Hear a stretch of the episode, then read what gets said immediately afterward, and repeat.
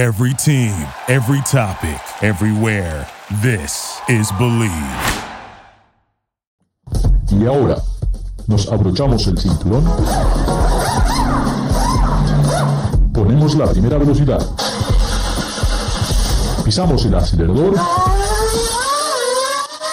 y comienza el programa. And we're back. This is Garage Latino. Like, just like we do it every week. We don't talk about football, we don't talk about baseball, we just talk about all the interesting things that are happening within the automotive industry. And today I have the pleasure to have uh, with me David. David, are you there, David? Wake up, wake up. Amigo, amigo. Buenas noches. Yes, I am. Welcome to Garage Latino. This is David from Mexico. Bienvenidos. Uh, Garage Latino, it's broadcasted through the Bleav Network in the United States. You can also find us in autoproyecto.com. And of course, you can download the Garage Latino podcast through Spotify. David, this week I thought it was great. Uh, I, have I've never thought of this. Two things. First, we have a Korean uh, manufacturer, you know, opening doors of a, a full dealership. Genesis opens its first premium luxury dealership in United States. I thought that was uh, amazing. I had That's the opportunity. A, a standalone dealer, right? Standalone, the first one. I was there. Beautiful architecture, beautiful shops.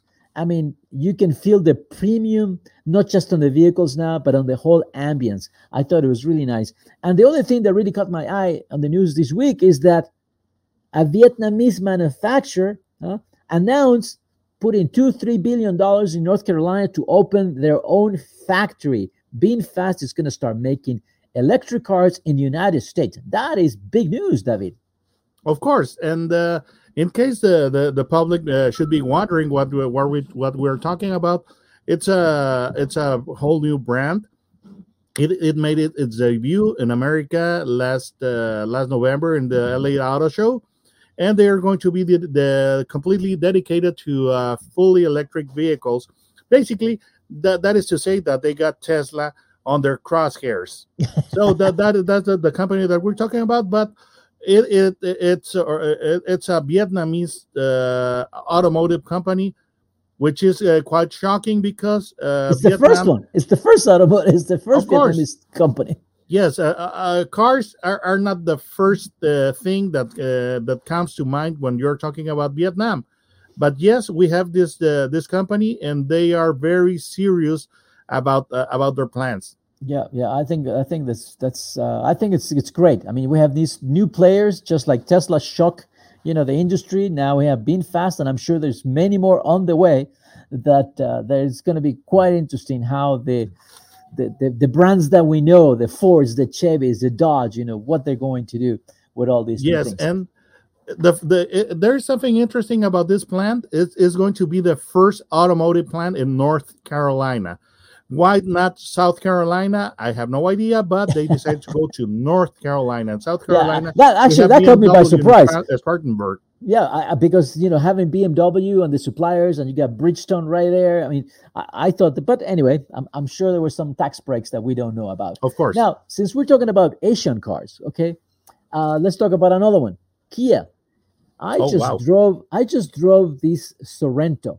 You know, this is a family car, a three row seat vehicle, very SUV. spacious inside, SUV. Uh, you can fold the seats and have a big trunk, uh, a four cylinder 2.5 liter engine or, or, with very good horsepower.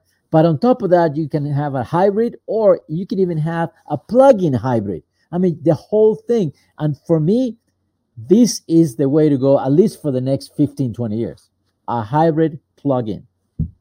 I think it, it, it's very smart that they that the, besides the traditional gas uh, powered uh, uh, power trains, they have a hybrid and plug-in hybrids because they are uh, basically future proofing their the, this this vehicle. Yeah.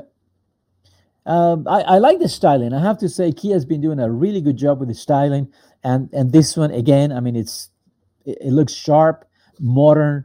Uh, the, the lines are well defined. The front of the car, you know right away that is a Kia.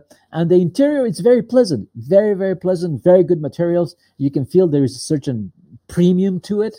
Uh, and the car drives well. It's very hard to find fault with this Kia Sorento. I mean, if you're looking for a family car, uh, I, I think the closest thing in terms of specs would be perhaps the Toyota Highlander, maybe. Yes, that will- that will be the I, that's uh the the uh, most direct competitor that comes to mind, along with the Hyundai Santa Fe. You know, which is uh, Right. which is basically its cousin. The cousin. But yep. uh, we- we're thinking about the the Toyota Highlander because it's available in a hybrid version. Right. So uh, what the what the Kia is doing is that uh, it's a, it's a, they got all the the bases covered. Uh, they got the uh, the hybrid and they have the plug-in hybrid. Now, if the uh, public uh, or the viewer should ask what is the difference between a hybrid and a plug-in hybrid, it's the following: the plug-in hybrid has a bigger uh, electrical uh, electric engine, you know, more uh, more uh, power, uh, you know, more powerful, and it's got a bigger battery, way bigger, and this will allow a full a fully uh, electric uh, range of miles, whereas a hybrid has a uh, way smaller battery and a smaller uh, electric motor, and the the full electric range in a conventional hybrid is uh you know it's it's limited to less than than a mile. It would be like uh like feet. And uh, the plug-in hybrid uh, uh, you know has a fully electric range of miles.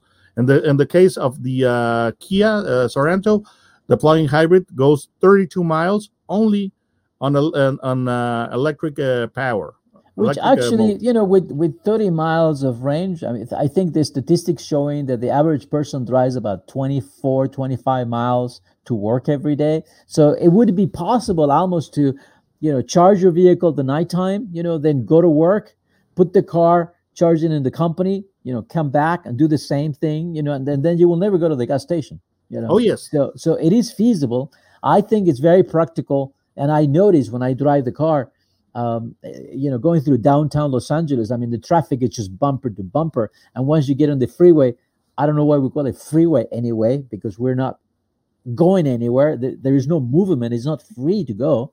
yeah Um, the 405 is something else isn't yeah, it but that's when you really uh, enjoy this thing about this car because you know that you you can keep moving and the electric engine is just moving the whole car you're not using any gasoline and i really believe that's a i think it's the best way right now to to minimize you know pollution let's go with hybrids And you know, we are forgetting one thing that, that's pretty important. If you're uh, if you're driving by yourself in the uh, you know uh, in, in a hybrid or plug-in hybrid, you have access to the uh, uh, car, carpool lane. You know, because in the, the carpool lane, if you're if you're driving a, a, a gasoline or diesel uh, engine vehicle, you have to to there, there's got to be at least two people in the car Right. Otherwise, you get fined heavily. And where when when you have a plug-in hybrid or a hybrid, you can use a carpool lane even if you are driving by yourself, which is pretty neat. Uh, the hybrid, the, the the the Kia Sorento hybrid, it's a, it's a turbocharged. Uh, it's a 2.5 liter, I believe, the engine, and you know about 225, 230 horsepower. It does have a six-speed automatic, and uh, it's pretty peppy, I would say. Uh, it's pretty easy to get up to speed, and you can average. Uh, I was able to get almost 40 at 39.2, 39.3 miles per gallon which is very good for the type of You were right on the money because the EPA says, uh, was it the plug-in hybrid or the, the regular? the plug-in hybrid. oh wow, you you you did real good because it's got a, a 35 city, 33 uh, highway, and 70, 79 uh, miles uh, per gallon Yeah. MPGe. You just, you just have to be gentle with the pedals. You have to be gentle with the pedals. That's the way to do it. Now, uh, it, very good safety ratings. Uh, also, very good uh, crash ratings from the uh, National Insurance Institute. Uh, that's also a big plus when you're thinking about the family. Well, any car, it doesn't really matter, but but uh, that's that's very important. I'm And under the the, pricing- impression the that, that pricing it's is a very- top safety pick by the IIHS. Yeah, I am pre- Okay. pre- I'm pretty certain that it's a top Yeah. safety pick. Yeah, I, and I and I think that's very important. So, uh, well priced. I think it's it's it's a vehicle that for the family, you know, now you you know you have the the Kia Carnival, the Sienna, the Pacifica, which are the minivan type, you know.